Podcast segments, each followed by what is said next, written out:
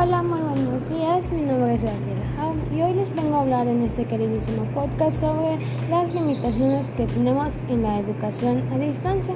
Antes de comenzar, pues quiero desearles que tengan un muy buen día y les quiero recordar que este podcast es un podcast informativo y educativo, ya que en la actualidad sabemos que pues la educación en línea se nos ha complicado a muchos, tanto padres como alumnos. Entonces, comencemos.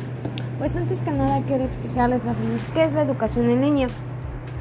La educación en línea no simplemente surge con las clases pues 100% en línea que comenzaron pues mediante la pandemia. No, las clases en línea hace mucho que existen ya que pues sabemos que muchos no tienen la posibilidad para tomar clases presenciales, entonces pues toman clases en línea porque su trabajo no les permite las clases presenciales. Entonces sabemos que pues la educación en línea es la enseñanza a distancia a través de dispositivos electrónicos mediante internet, como podrían ser los teléfonos, los computadores, a través de aplicaciones como podrían ser Teams, en Google Meet, entre otras que sirven para esto.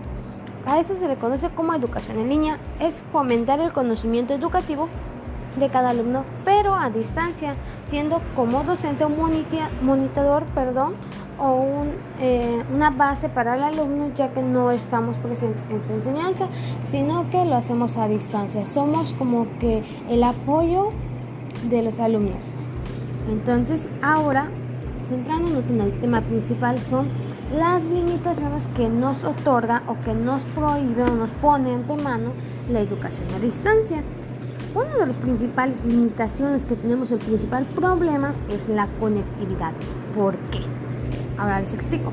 La conectividad es el mayor problema ya que, como sabemos, no todos los alumnos en la actualidad cuentan con un dispositivo móvil, una computadora o peor aún, no cuentan con el Internet que es la base de la educación en línea.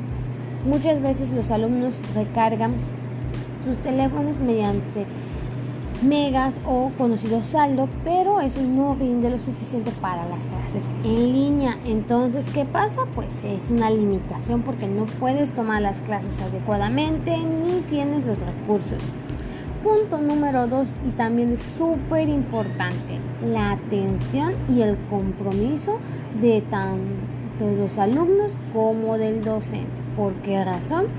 Porque como sabemos, si un alumno no se esmera en clases en presenciales, perdón, a centrarse y observar, imagínense ustedes en clases en línea que están en casita y que están los perritos jugando, que sus hermanitos, que la distracción de la tele, los ruidos.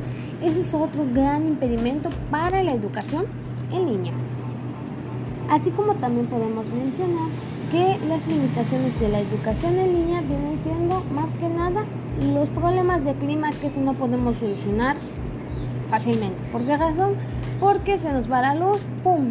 Se va el internet, se van las megas, se van los datos y los alumnos no pueden tomar las clases. Entonces, ¿qué está pasando? Que esto nos limita demasiado a la educación en línea. Entonces, pues si hablamos de limitaciones, imagínense cuántas podemos enumerar. El problema está en que en saber mejorar la educación en línea, es decir, buscarles soluciones y pautas mejorativas para que esta pueda funcionar. Pues en el caso de la conectividad, pues tener más o menos que pues adaptarnos y todo esto. Otro problema, ahora cabe la redundancia, es la adaptabilidad. ¿Por qué? Porque tienes que adaptar tú como alumno, tú como docente, un espacio en tu casita para poder tomar tus clases tranquilamente. Entonces muchas veces los alumnos no cuentan con esto. ¿Y qué pasa? Que pues pierden las clases o se distraen. Entonces tenemos que adaptarnos, ya que muchos trabajan, otros estudian, entonces se les complica. En el caso de las mamás que tengan 3, 4 hijos, imagínense, un relajo, ok, un desastre. Por esa razón igual tienen que adaptarse, tienen que acondicionar y ser flexibles, que esto es lo que muchas veces falta en la educación en línea, la flexibilidad.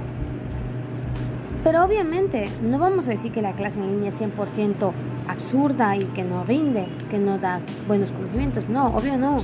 Simplemente tenemos que adaptarnos. Como docentes tenemos que tomar cursos, enseñar a nuestros alumnos. Tenemos que mejorar ese concepto de la educación en línea y no dejarlo como que es la peor del mundo. No, obvio no tenemos que adaptarnos, tenemos que ser conscientes de que esta educación igual nos ayuda, esta forma nos ha ayudado muchísimo, porque imagínense si los alumnos no tomaran clases, qué horror, qué barbaridad, sería un desastre total. Entonces, pues, antes que nada, debemos reflexionar muy bien que la educación en línea, en parte, puede ayudarnos, siempre y cuando la utilicemos de una manera correcta.